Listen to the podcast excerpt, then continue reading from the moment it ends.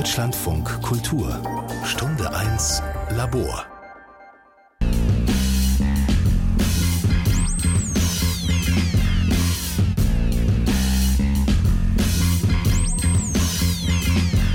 Uh, I just want a Picasso in my casa, no my castle. Okay, aber dieser Picasso, den der Rapper Jay-Z da gerne in seinem Castle haben möchte, der muss ja auch irgendwo hergestellt worden sein. Also an einem konkreten Ort. Und wo die Kunst, die vielleicht später mal so berühmt wie die von Picasso ist, dass Rapper sie als Statussymbole nutzen, heute hergestellt wird, das schauen wir uns an. Uh, I just want a Picasso in my casa, no my castle. Die Kunstwelt ist, wie der Name schon sagt, eine ganz eigene Welt. Dabei besteht sie aus vielen verschiedenen Welten, die sich an vielen verschiedenen Orten manifestieren. Manch einer denkt an Küsschen rechts, Küsschen links, an verstrahlte Kunstsammlerinnen und Sammler, die auf schlecht klimatisierten Messen herumstehen und warmen Champagner trinken. Ein anderer denkt an Kuratorinnen, die in blumigen Worten die Bedeutung von etwas anpreisen, das sie als Kunst deklarieren und in dem manch gutmütiger Besuchender vielleicht nicht mehr als eine Kritzelei erkennen mag. Und wieder andere denken, wenn sie an die Kunstwelt denken, an Böden, auf denen ausgedrückte Farbtuben liegen, an Pinsel, in deren Borsten sich die Ölfarbe verklumpt hat und einen Künstler, eine Künstlerin, die wild den Pinsel schwingend vor einer Leinwand steht. Dabei kann man festhalten, dass der Ort, den ich als letztes beschrieben habe, da wo im Klischeefall der Pinsel wild geschwungen wird, vielleicht der wichtigste Ort in diesem Gefüge ist. Es ist das Atelier. Der Ort, an dem all das hergestellt wird, was danach, wenn es gut läuft, besprochen, ausgestellt und verkauft wird. Und wenn es sehr gut läuft, auch noch über Jahrhunderte bewahrt wird wenn ich mal ein anderes Atelier hätte mit mehr Platz und einem Aufzug, dann könnte ich ganz anders arbeiten. Das Atelier also nicht nur als Ort, an dem Kunst produziert wird, sondern auch als Ort, der beeinflusst, was dort produziert wird. Ein kleines Atelier oder gar der eigene Küchentisch können dazu führen, dass man eher kleinteilig arbeitet. Wenn man viel Platz hat, werden die Arbeiten größer oder die Arbeitsweise lauter, wenn niemand in der Nähe ist, den man damit stören könnte. Das Atelier ist aber auch ein mythischer Ort. Einer, der immer wieder vor allem Fotografinnen und Autorinnen dazu gebracht hat, ihn zu porträtieren, verschiedene Ateliers miteinander zu vergleichen und so Hinweise darauf zu finden, was das eigentlich ausmacht, den perfekten Ort für die Kunst. Um dem ein wenig auf die Schliche zu kommen, habe ich mich in die Teilestraße 11 bis 13 im Berliner Stadtteil Tempelhof Ost begeben. Die Teilestraße ist eine sogenannte Industriestraße. Die Gegend ist, vor allem im Winter, trist. Es gibt keine Restaurants, keinen Späti und keine Wohnhäuser. Wie gesagt, Industriestraße. Und wenn man die Kunst als Industriezweig zählt, dann ist das Atelierhaus in der Teilestraße dort genau richtig. Denn in der ehemaligen Sarotti Schokoladenfabrik sind heute Künstlerateliers und andere Orte für kreativ Arbeitende untergebracht. Die eine Industrie ist der anderen gewichen, könnte man sagen. Wir laufen jetzt durchs dunkle Treppenhaus in der Teilestraße. Es ist stockduster. Man sieht nur in einigen von den Ateliers auf dem gegenüberliegenden Teil des Hofes, dass dort noch Künstlerinnen und Künstler tätig sein müssen. Hallo, wir haben Glück, er ist da. Wie toll. Vielen Dank. Steht man hier mit so einem Mikrofon vor der Tür? Was für eine Überraschung. Wir wollen gerne eigentlich ein bisschen mit dir über das Atelier an sich sprechen. Was bedeutet das Atelier? Wie wichtig ist es vor allem? Es ist ja bei vielen Künstlerinnen und Künstlern sehr unterschiedlich, ähm, was sicherlich auch was mit der Größe und mit dem eigenen Anspruch an die eigene Kunst zu tun hat. Wenn jemand jetzt nur am Computer arbeitet, dann braucht er vielleicht gar kein Atelier, aber vielleicht eigentlich dann doch umso dringender, um irgendwie eine andere Atmosphäre zu schaffen.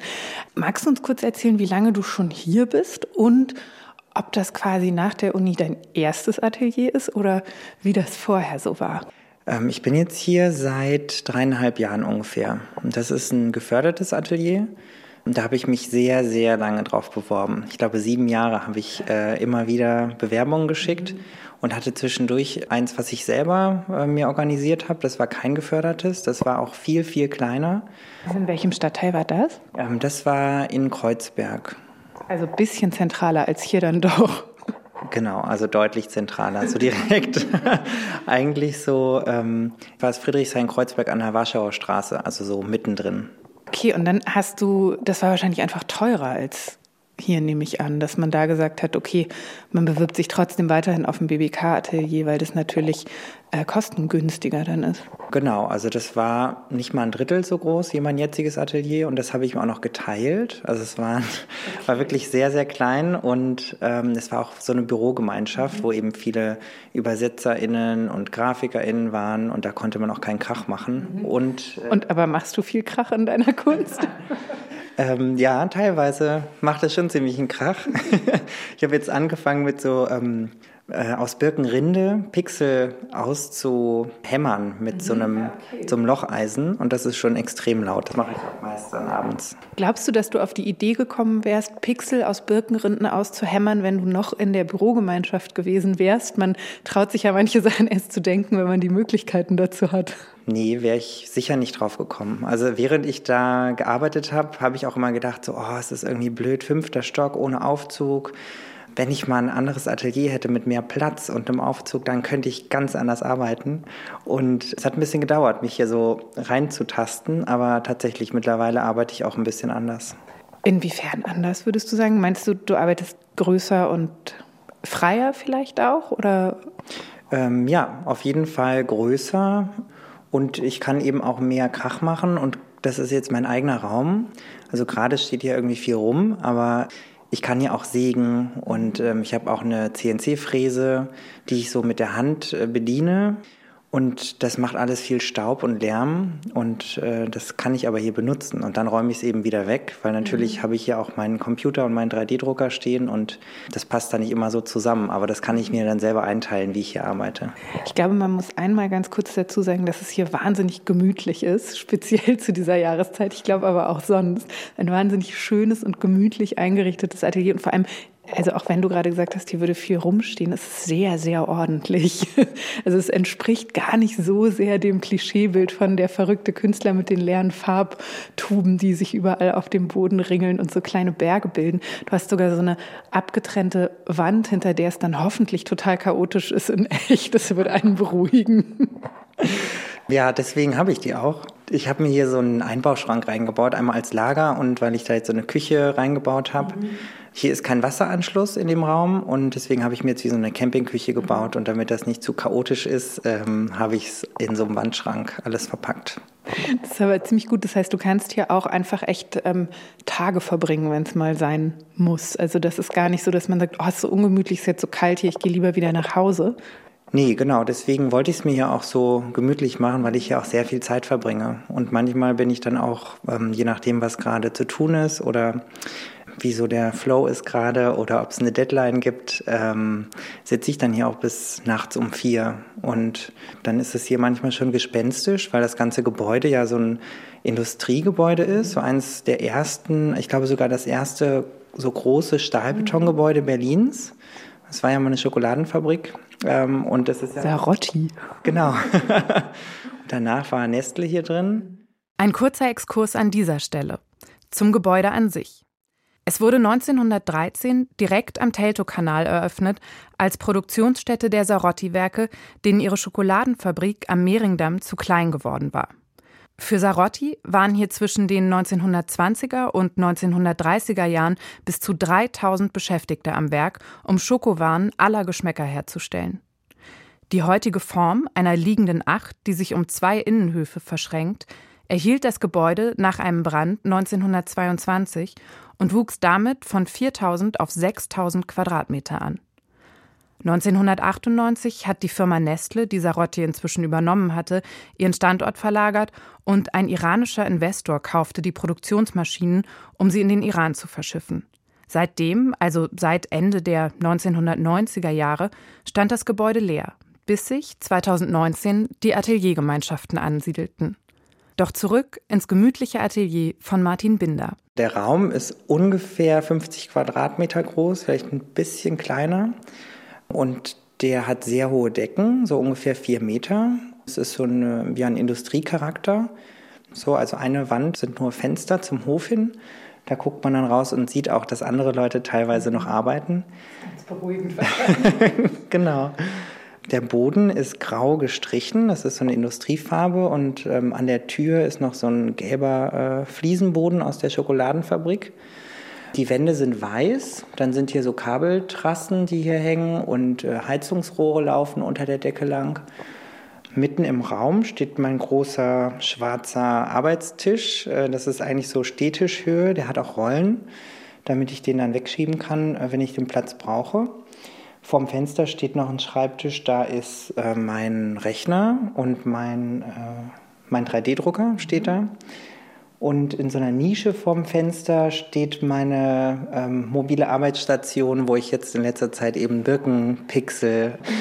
Der Raum insgesamt ist eher länglich, also ist nicht quadratisch. Und an einer langen Wand, ähm, die ist komplett ausgestattet mit Metallgittern das sind eigentlich so Bewährungsgitter, die man zum Betongießen benutzt. Und da dran hängen auf einer Seite Arbeiten von mir und der Rest davon ist eigentlich so meine, so meine Arbeitswand, mhm. wo, ich, wo alles da ist, woran ich gerade arbeite, wo Inspirationen hängen, Dinge, an die ich mich unbedingt erinnern möchte und Dinge, die ich unbedingt erledigen muss. Mhm. Und deswegen. Steuer. ja, die muss ich sowieso. ähm, genau, aber das ist so ähm, ganz praktisch für mich als Werkzeug, weil da ist irgendwie alles drauf, woran ich gerade arbeite.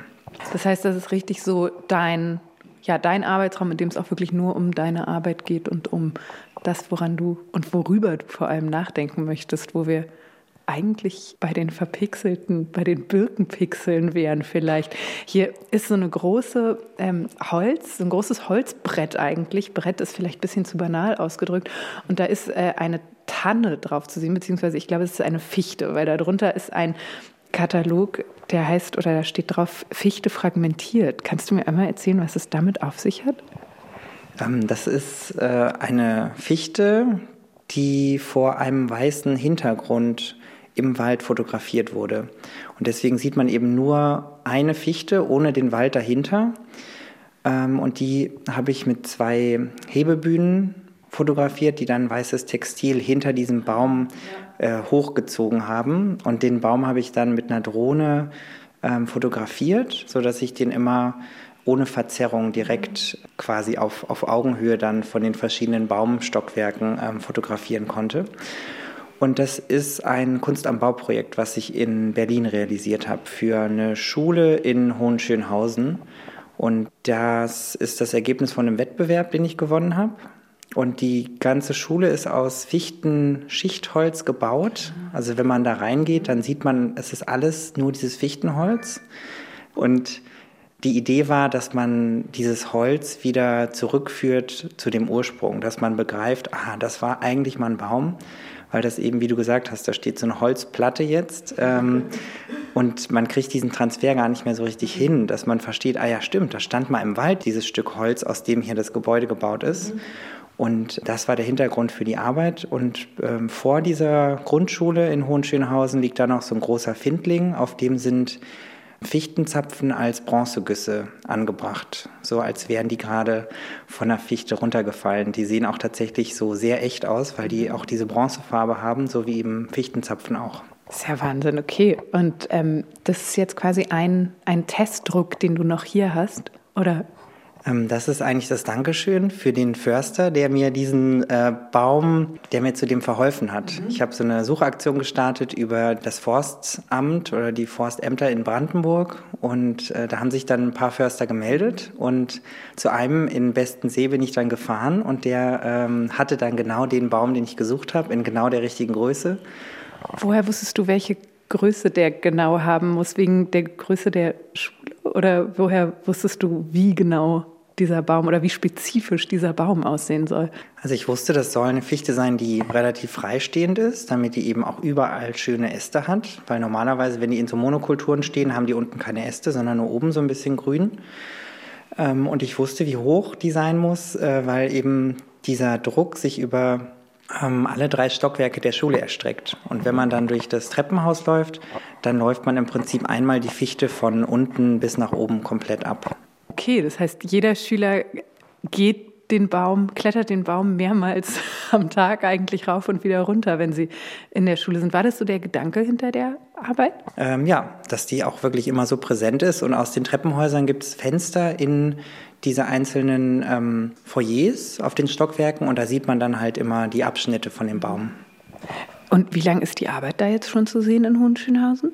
Ähm, das ist eine permanente Arbeit, also Kunst am Bau für das Gebäude auch entwickelt und ähm, die ist seit letztem Sommer fertig und die wird da so lange sein, wie die Schule da steht. Und gehst du sie manchmal besuchen? ich war jetzt schon eine ganze Weile nicht mehr da. Ich wollte jetzt aber mal wieder hin, weil direkt nach der Fertigstellung die erste Reaktion war von vielen äh, LehrerInnen, dass man daher super Weihnachtsschmuck dranhängen kann.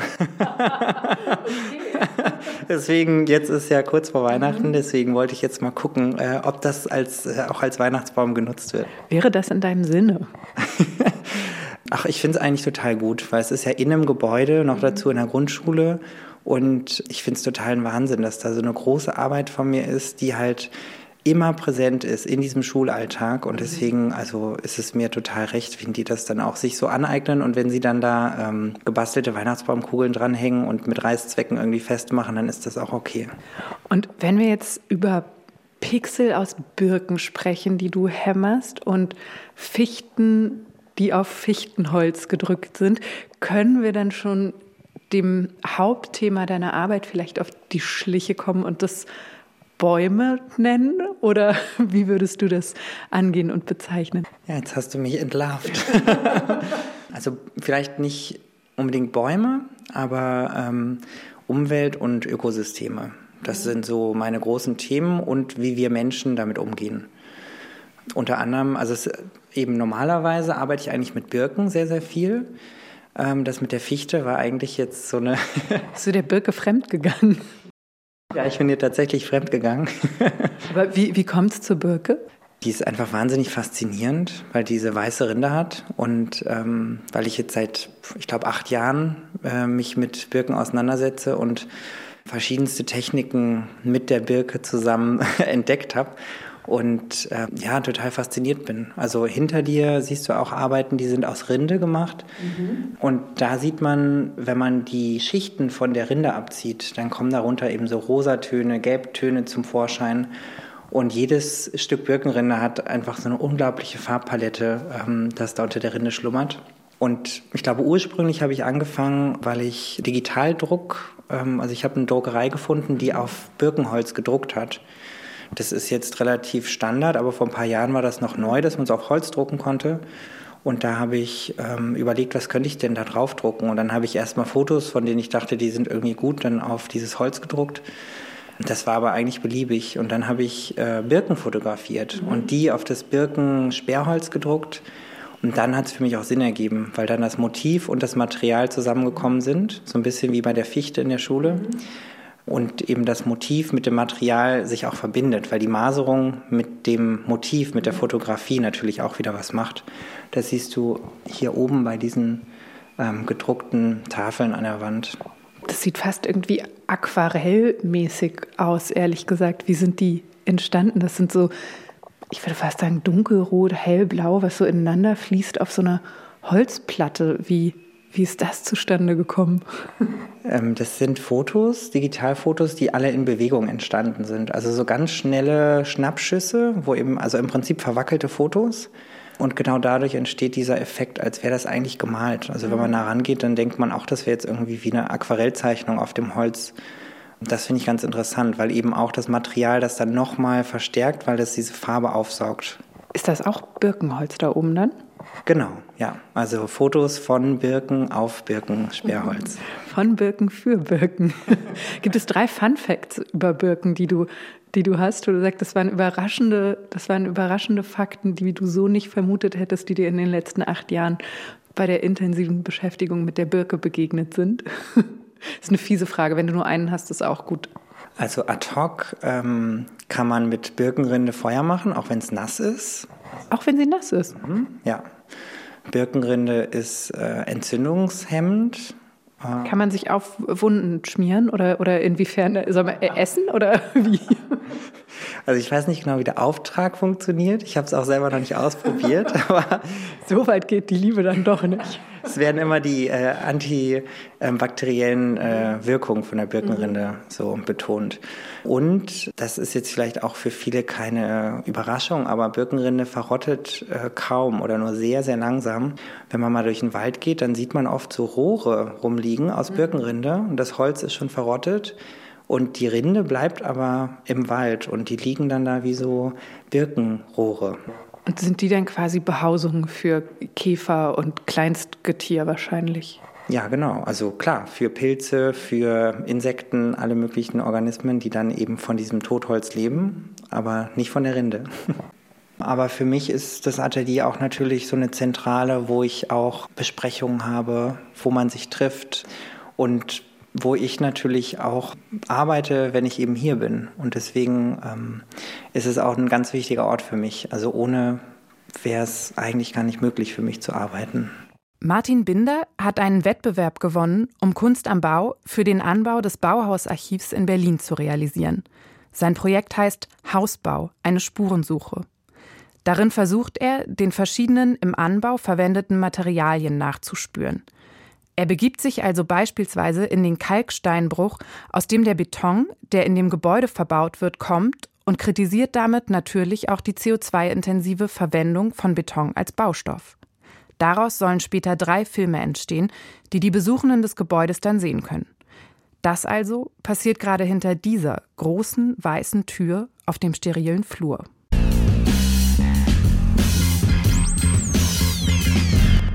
So, jetzt waren wir bei Martin Binder, wo wir sehr, sehr viel über die Birke erfahren haben und gehen weiter zu Aufgang C. Machen hier mal die Tür auf, weil jetzt gehen wir zu, jetzt sind wir kurz im Flur, jetzt geht es weiter. Wir gehen nämlich zu Softpower. Wir stehen vor der großen Tür, da steht Softpower und eine E-Mail-Adresse hello at softpower.world.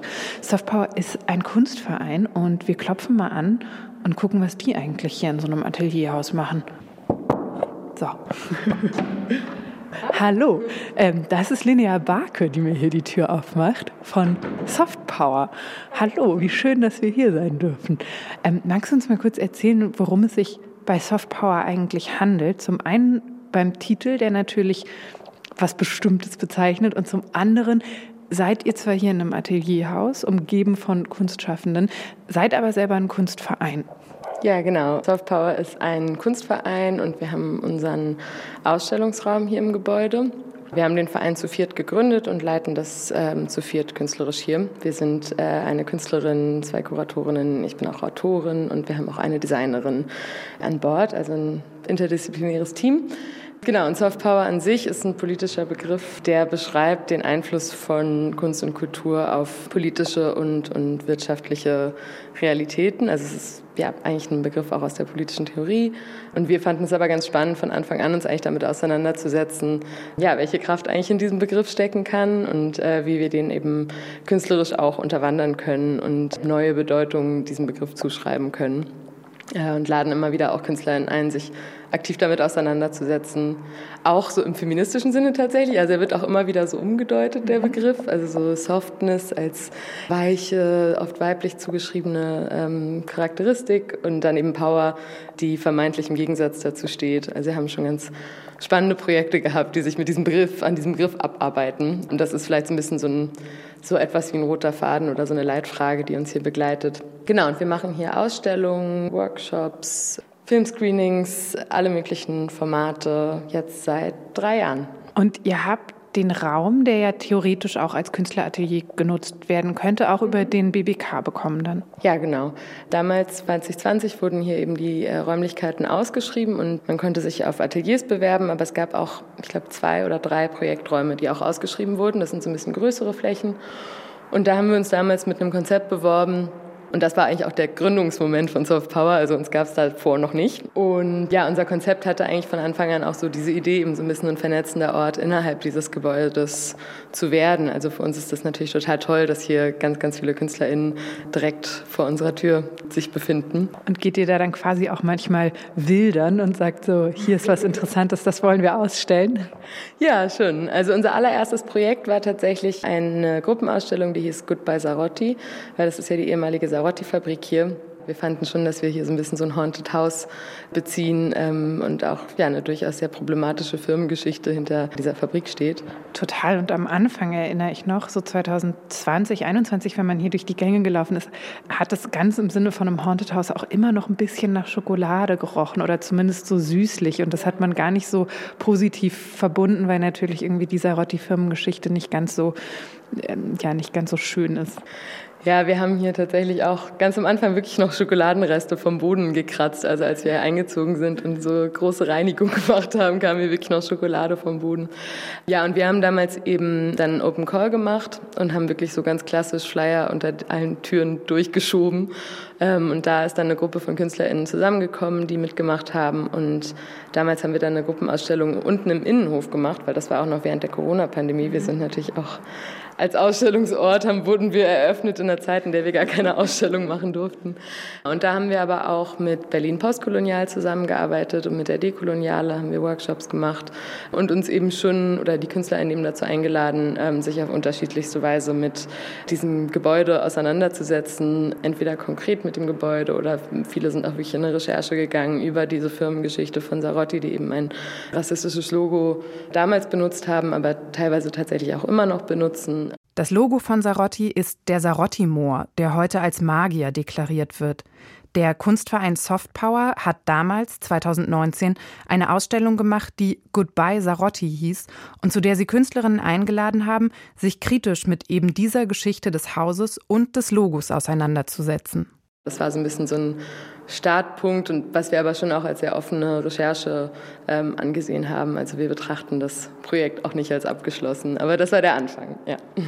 Und jetzt gerade sind wir ja wieder in einer Ausstellung, die anlässlich eurer Mitgliederversammlung stattgefunden hat, weil ihr ein gemeinnütziger Verein seid. Ein gemeinnütziger Verein muss, glaube ich, einmal im Jahr regulär eine Mitgliederversammlung abhalten. Und das habt ihr natürlich ganz brav gemacht ähm, und habt dazu eine Ausstellung auch gemacht. Magst du mir ein bisschen was dazu erzählen? Weil wir stehen direkt, wenn man reinkommt, stehen wir vor einem Bilderrahmen einem ganz schmalen silbernen Rahmen und man denkt eigentlich, dass jetzt hier so Feuerschutzbestimmungen draufstehen, aber da steht Loan Contract, also Leihvertrag drüber, between Soft Power und eben dem oder der Künstlerin.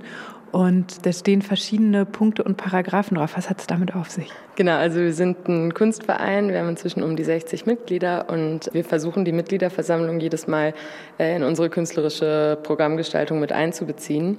Also nicht so ein bürokratisches Pflichtevent daraus zu machen, sondern eben auch ein gemeinsames Erlebnis zu schaffen, weil das ist schon auch die Idee hinter Soft Power, dass wir versuchen wollen, äh, KünstlerInnen untereinander zu vernetzen, aber eben auch unsere Mitglieder, von denen auch ganz viele nicht unbedingt Künstlerinnen sind oder gar nicht unbedingt im künstlerischen Bereich unterwegs.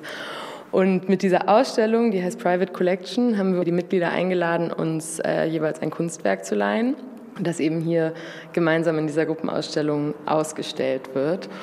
Und die Idee war eigentlich von Anfang an, den Mitgliedern ja, so die Macht zurückzugeben, auch darüber zu entscheiden, was ausstellungswürdig ist, sag ich mal, oder was sie wollen, dass das Licht der Öffentlichkeit erblicken soll. Und da haben wir einen sehr offenen Kunstbegriff ihnen auch vorgeschlagen und gesagt, okay, alles, was ihr als Kunst betrachtet oder als ausstellungswürdig, kann hier gezeigt werden. Dabei rausgekommen ist eine ziemlich wilde Mischung auf jeden Fall. Was würdest du sagen, ist so das Wildeste, was wir hier sehen können? Oh, das Wildeste wo man sich am ehesten vielleicht denkt, huch, ist das wirklich? Ist, hä? Also hinten haben wir eine Vitrine, in der eine äh, Tierporzellansammlung neben einem Bild von einem zweijährigen Künstler, der eine kleine Schlange gemalt hat.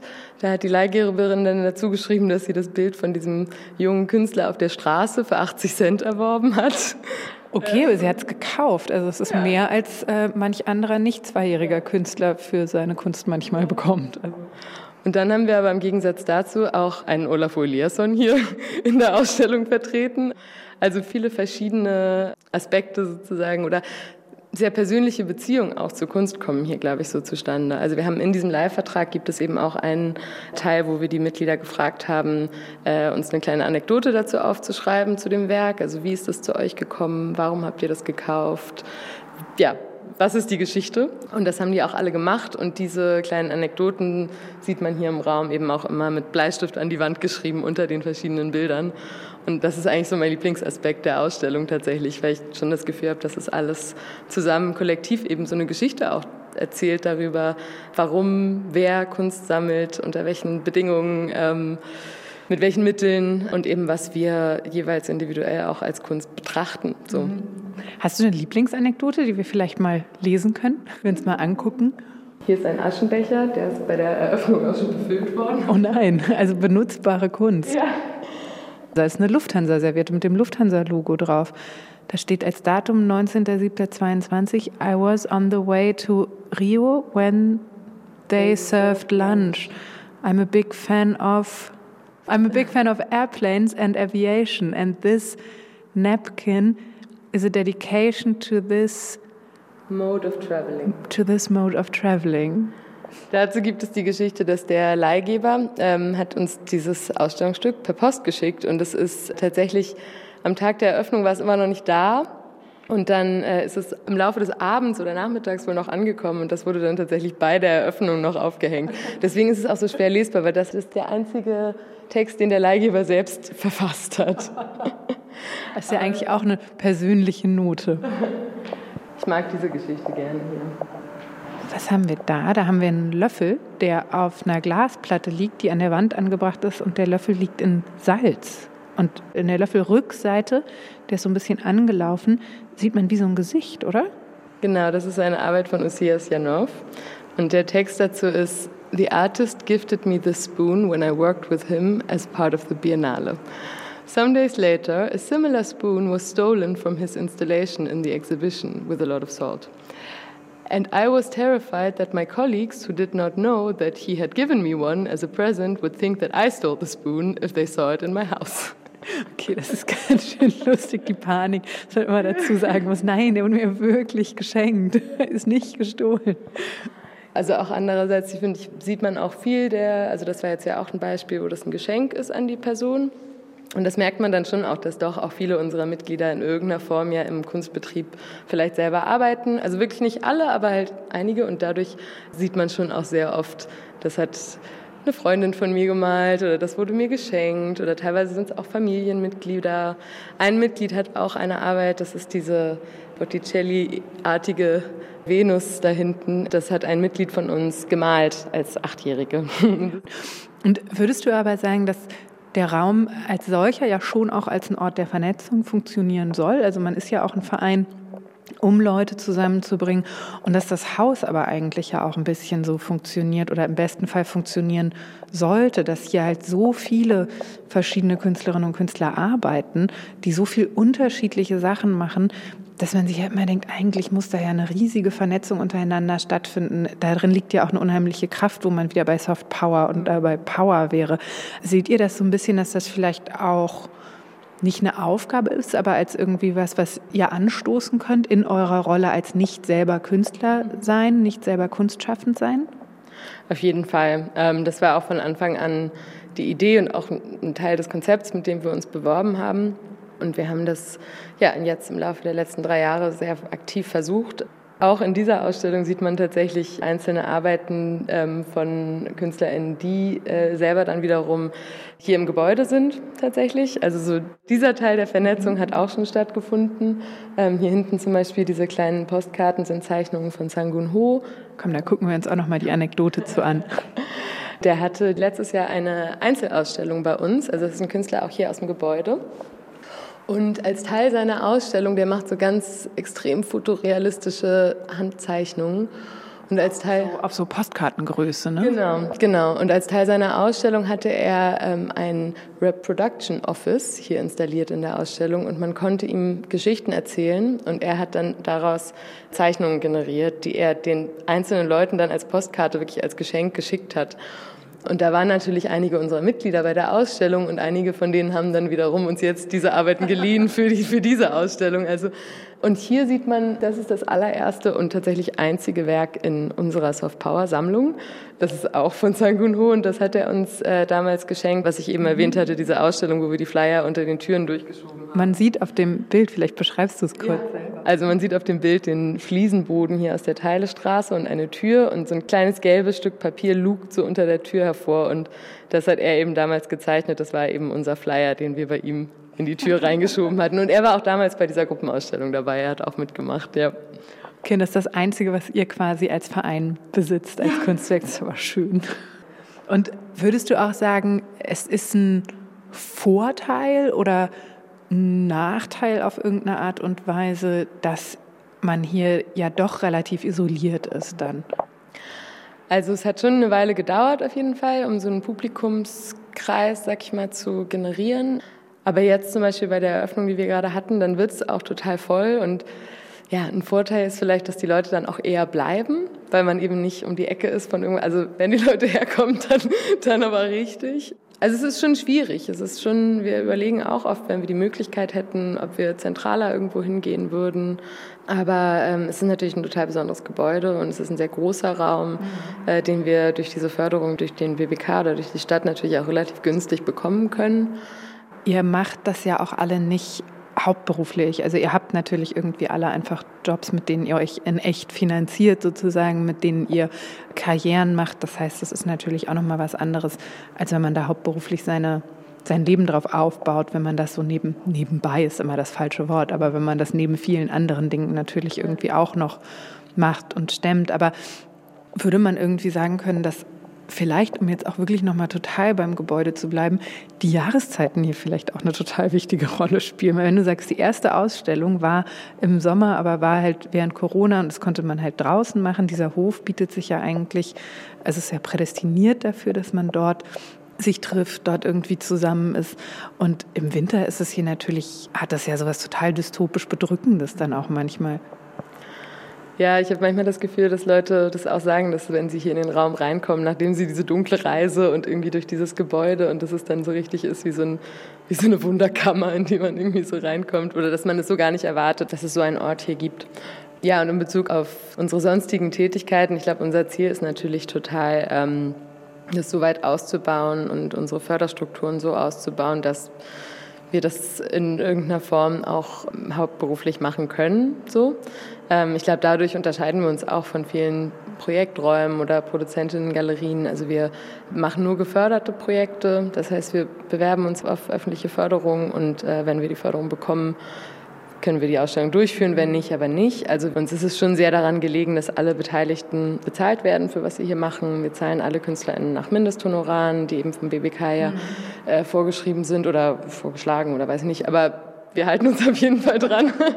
Und das führt natürlich auch dazu, dass unser Programm nicht sozusagen so back-to-back -back stattfinden kann, sondern dass oft auch mal Wochen dazwischen liegen oder Monate und dass eben wir wenig äh, spontan machen, sondern schon eigentlich eher wie eine Institution weit im Vorhinein sozusagen planen.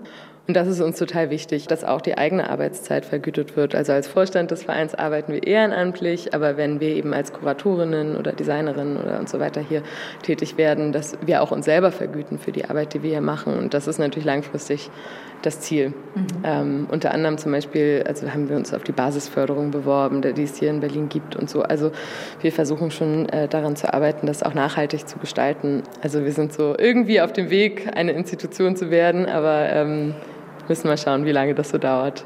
Interessant, das müssen wir uns auf jeden Fall in Zukunft nochmal angucken, wie das aussieht.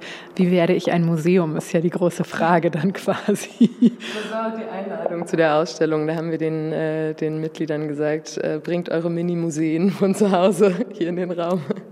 Und wenn du sagst, ihr plant langfristig, was kommt als nächstes? Wir haben tatsächlich ein sehr großes Projekt in der Pipeline, was so ziemlich unsere gesamte Jahresgestaltung nächstes Jahr bestimmen wird, wenn es denn dann gefördert wird. Und äh, deswegen kann ich das noch gar nicht sagen. Wir warten auf die Förderzusage. Dann drücken wir die Daumen und sind gespannt und gucken mal vorbei, was es dann ist. Gibt es noch eine Arbeit, wo du sagst, da möchtest du gerne noch mal darauf hinweisen und das wäre so? Also ohne die gesehen zu haben, darf man hier nicht rausgehen. Natürlich eigentlich alle. Ich weiß, es ist fies. Ja, ich glaube, es gibt noch einige hinten. Also wir haben hier übrigens, siehst du hier den, den Rest des Buffets. Wir hatten äh, bei der Eröffnung eine große Tafel aufgebaut äh, von einem Künstler, der mit Essen arbeitet auch. Und direkt daneben hängt eine Arbeit, ja, ein Stillleben, äh, wo auch Essen drauf zu sehen ist. Und die Arbeit hat ein Mitglied uns geliehen. Ähm, und die Geschichte dahinter ist, dass es eine Malerin ist, eine Verwandte unseres Mitglieds, die in Argentinien lebt und mit ungefähr 70 Jahren, wie die Person in dem Text geschrieben hat, ohne Vorwarnung angefangen hat zu malen. Und das war für uns auch irgendwie so eine total schöne Geschichte, weil wir dann eben auch so mitbekommen haben, wie krass diese Künstlerin äh, so von den Socken war, dass sie jetzt in Berlin eine Ausstellung hat und irgendwie unter Tränen am Telefon davon erfahren und Jetzt hat die Familie ihr extra einen Instagram-Account gemacht. Also es ist kein Erstlingswerk, aber es ist auf jeden Fall ihre erste Ausstellung und das war uns auch ähm, sehr wichtig, die dabei sind. Okay, wie toll. Ich lese nochmal die Anekdote darunter. Mirta Angela Perdomini und das heißt Naturalenza Silenciosa, also natürliches Stillleben oder so, übersetze ich jetzt mal ganz ähm, dilettantisch. Okay, and Mirta Quilmes, Argentina, started painting without warning at the age of 70. This is one of her first works. It reminds me to always keep going. Die Ausstellung bei Soft Power läuft noch bis zum 22.12. Und im Sinne von It reminds me to always keep going gehe ich auch weiter. Zu Juliane Tübke, die nur ein paar Türen weiter ihr Atelier hat. Sie beschäftigt sich gerade mit dem Moor. Hallo, ich bin Juliane Tübke, ich bin Künstlerin und bin hier in dem Atelier seit Ende 2020. Und ich arbeite ähm, gerade zu Moorlandschaften. Also ich beschäftige mich mit dem Verhältnis zwischen Mensch und Natur und wie wir eigentlich wieder ein Verhältnis zur Natur herstellen können, indem wir sie wieder anders wahrnehmen. Das mache ich gerade. Und ähm, Gerade versuche ich sozusagen eine Methode zu finden, um sich der Umgebung wieder anzunähern, indem ich sie abforme. Und das sind die ersten Skizzen, die ich habe. Also genau, wir sehen hier auf dem Boden so Einzelteile eigentlich, die ein bisschen aussehen, auch wie verbranntes Papier an einigen ist, Stellen oder so Artefakte eigentlich. Ja, also es ist eigentlich Ton, aber es ist lufttrocknender Ton mit dem ich so dünn arbeite, dass es schon was Papierähnliches hat. Schritt für Schritt forme ich meine Umgebung ab und der Plan ist, dass ich vom Innenraum raus in den Außenraum gehe. Genau, und dann schaue, was sind natürliche Oberflächen, was sind unnatürliche Oberflächen, was ist eigentlich der Unterschied und was macht das mit uns, was uns umgibt. Und wo warst du, bevor du hier dein Atelier hattest? Bevor ich hier war, ähm, ich muss gerade überlegen, genau, ich habe meinen Abschluss 2018 gemacht, dann war ich im Ausland, habe Residencies gemacht und war eigentlich ohne Atelier. Und dann ähm, brauchte es eine Weile, bis ich den Platz hier bekommen habe und dann war ich total froh, dass es geklappt hat. Also ich habe mich erstmal überall beworben und war dann am Ende froh, dass es hier geklappt hat und nicht die anderen Sachen, wo ich mich beworben hatte, weil das eigentlich genau das ist, was ich brauche. Und wo trifft das sozusagen genau deine Bedürfnisse? Was sind so die Punkte, die da abgehakt werden? Also ehrlich gesagt, für mich ist es wichtig, dass es einen Lastenaufzug gibt. Für mich ist es wichtig, dass also irgendwie auch welche Atmosphäre der Raum hat, dass es ein altes Fabrikgebäude ist und dass es mich nicht an so normalen Wohnraum erinnert. Also wirklich so Platz hat zum Atmen und ich mag auch das Industriegebiet. Manchmal ist es auch nicht so angenehm, ähm, hier draußen unterwegs zu sein. Aber eigentlich ist es total gut, weil es eben so anders ist als mitten in der Stadt oder in Neukölln. Und äh, gibt es Sachen, die dich auch stören, wo du sagst, ja, das fehlt dir? Nicht unbedingt, obwohl vielleicht wäre es schön, wenn ja, wenn es Räume gäbe, die sich so etablieren, wo alle Leute sich zusammenfinden könnten. Also ich weiß, dass es hier schon was gibt, Räume gibt, aber wir sind ja alle eingezogen zur Corona-Zeit 2020 und ich habe das Gefühl, das war dann so eine Zeit, wo die Leute dann nicht ähm, nicht das so genutzt haben, sich kennenzulernen, als alle frisch gekommen sind und dann war so ein bisschen die Zeit weg. Und jetzt habe ich das Gefühl, es braucht eigentlich so nochmal so Initiatorinnen, die irgendwie sagen, hey, lass uns doch mal alle kennenlernen. Und was steht bei dir als nächstes an? Also arbeitest du mit den Sachen, die wir hier sehen, auf eine bestimmte Ausstellung hin, auf ein bestimmtes Projekt oder experimentierst du gerade? Also ich mache gerade zwei Sachen. Einmal mache ich einen Antrag für ähm, das Caspar David Friedrich Jubiläum. Das ist nächstes Jahr in Greifswald und da wird es um Moorlandschaften gehen. Und da schaue ich mir an, ähm, was passiert mit der Landschaft, wenn sie wieder vernässt wird. Denn viele Moore wurden trockengelegt und das führt wieder zu einem höheren CO2-Ausstoß, den man ja nicht möchte. Und jetzt kommt das Wasser zurück in diesen Wiedervernässungsmaßnahmen und ich dokumentiere, was mit der Landschaft passiert. Das ist ein Projekt für 24, da arbeite ich dran. Und das sind jetzt Experimente, die aber auch schon in eine Arbeit münden sollen, die ich im Hyde zeige. Und es ist ja ziemlich aufgeräumt leer geradezu hier. Wie wichtig ist dir das? Weil andere Ateliers, also sie sehen ja alle ganz unterschiedlich aus. Ähm, Tatsächlich ist es so, weil ich gerade eine neue Arbeit beginne, muss ich meine ganzen Arbeiten wegräumen. Mhm. Also ich brauche wirklich so wenig Ablenkung wie möglich. So ist es. Das heißt, dort sind jetzt die ganzen Arbeiten verstaut und dann kommen sie wieder raus, wenn ich was abgeschlossen habe. Ich war nach der Uni gleich in Indien, in Kochi mit dem Goethe-Institut und da habe ich ein Projekt gemacht zum Wetter, also wie die Hafenstadt Kochi in Südindien beeinflusst wird durch das Wasser in Form des Monsuns, also Überschwemmungen, aber auch Regen und überhaupt Feuchtigkeit. Wie sah das aus? Wie sah das künstlerisch aus, was du dazu gemacht hast? Das sind total hochaktuelle Themen. Ja, tatsächlich bin ich mit einem ganz anderen Konzept dahin gefahren. Aber dann bin ich eben mitten in den Monsun reingefahren. Das heißt, es gab viel Regen, alles hat sich verändert und dann habe ich angefangen, Interviews zu machen. Das heißt, das Projekt war erstmal interviewbasiert und dann habe ich das noch sozusagen erweitert mit einer Serie von Zeichnungen und eben auch Abdruckverfahren, wo ich so die verwitterten Oberflächen der Stadt archiviert habe. Und das alles zusammen wurde dann ein Projekt. Man lernt also bei Juliane Tübke, dass das Atelier ruhig sein muss und anders als der Wohnort, dass aber auch das Reisen und die Natur wichtig sind. Irgendwie ein Ort auch mit einer Eigenzeitlichkeit, an dem man in Ruhe denken kann und an dem man schwere Dinge nach oben transportieren kann. Der Lastenaufzug scheint hier im Haus wirklich sehr wichtig zu sein. Auch für Martin Binder war er ein absoluter Pluspunkt bei seiner Bewerbung um das Atelier. Aber jetzt sind wir wieder in dem kalten Flur mit dem grellen, unschmeichelhaften Neonlicht. Ich verabschiede mich aus der Teilestraße. So, wir verlassen das Gebäude wieder. Das war die Teilestraße 11 bis 13. Man darf gespannt sein, was hier noch passiert. Wir treten jetzt wieder auf den dunklen und leeren Innenhof und sagen Tschüss Teilestraße. Wir haben mit zwei Künstlerinnen in der Teilestraße gesprochen und mit einem Kunstverein, der sich auch als Open Space versteht, als Ort der Begegnung, der alle fair bezahlt und versucht, die Kunstwelt an diesem Ort, der ein bisschen ab vom Schuss ist, zu einem besseren zu machen. Vielleicht gibt es dafür gar kein besseres Umfeld als das Atelierhaus, in dem viel von dem produziert wird, was wir sehen, wenn wir uns zeitgenössische Kunst ansehen.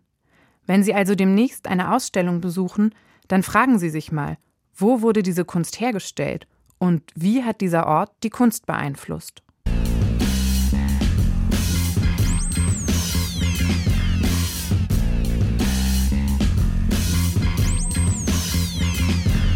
Und was ich mich jetzt noch frage ist, wie wichtig sind solche Atelierbesuche eigentlich für Kuratorinnen?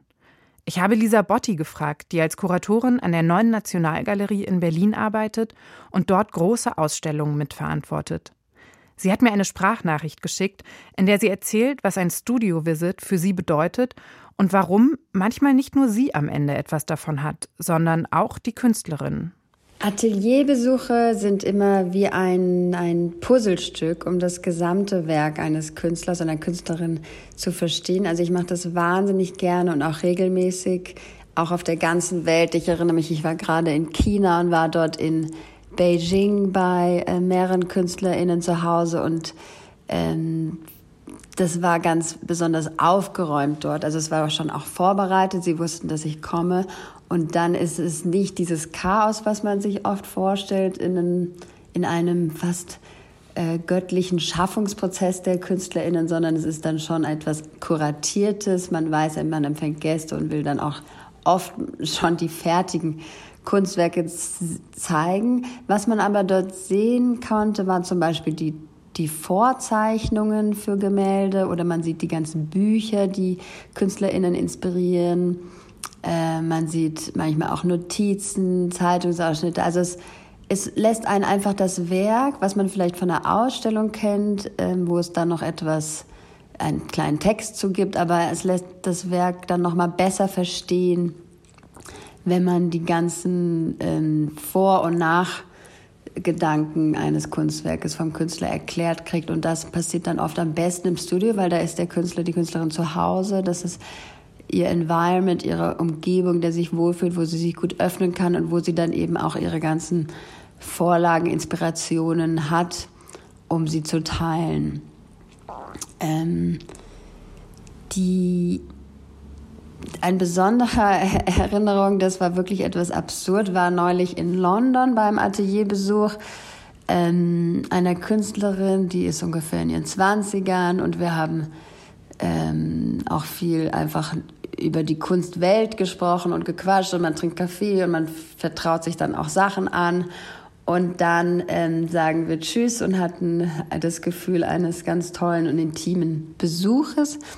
Und dann wurde mir am Ende beim Rausgehen erzählt, dass die Künstlerin gerne alles, was sie erlebt, auch öffentlich in ihrem Blog ähm, postet.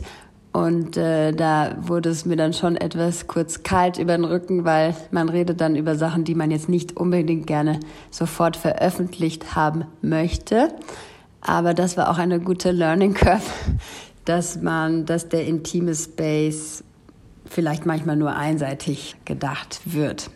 Die Verwertungsketten der Kunst sind ewig und ihre Wege oft unergründlich. Es gibt Galerien, Museen, die Auktionshäuser, Menschen mit Sammelleidenschaft, ganze PR-Agenturen, die sich auf die Kommunikation der Kunst spezialisiert haben. Doch ohne die Künstlerinnen und Künstler, die Tag ein, Tag aus in ihren Ateliers arbeiten, gäbe es nichts, über das man sprechen, das man kommunizieren, ausstellen, sammeln oder verkaufen könnte. Ohne das was die Künstlerinnen und Künstler unter anderem in der Teilestraße Tag ein, Tag aus tun, gäbe es auch dieses Radiostück nicht. Und all das ist doch ein Grund, sich öfter mal zu fragen, wo kommt die Kunst eigentlich her? Die Antworten, die man finden kann, sind überraschend. Sleeping every night next to Mona Lisa. The modern day version with better features. Yellow Basquiat in my kitchen corner. Go ahead, lean on that shit, Blue, you own it, huh? Oh, what a feeling. Cop, cop, cop, Picasso face.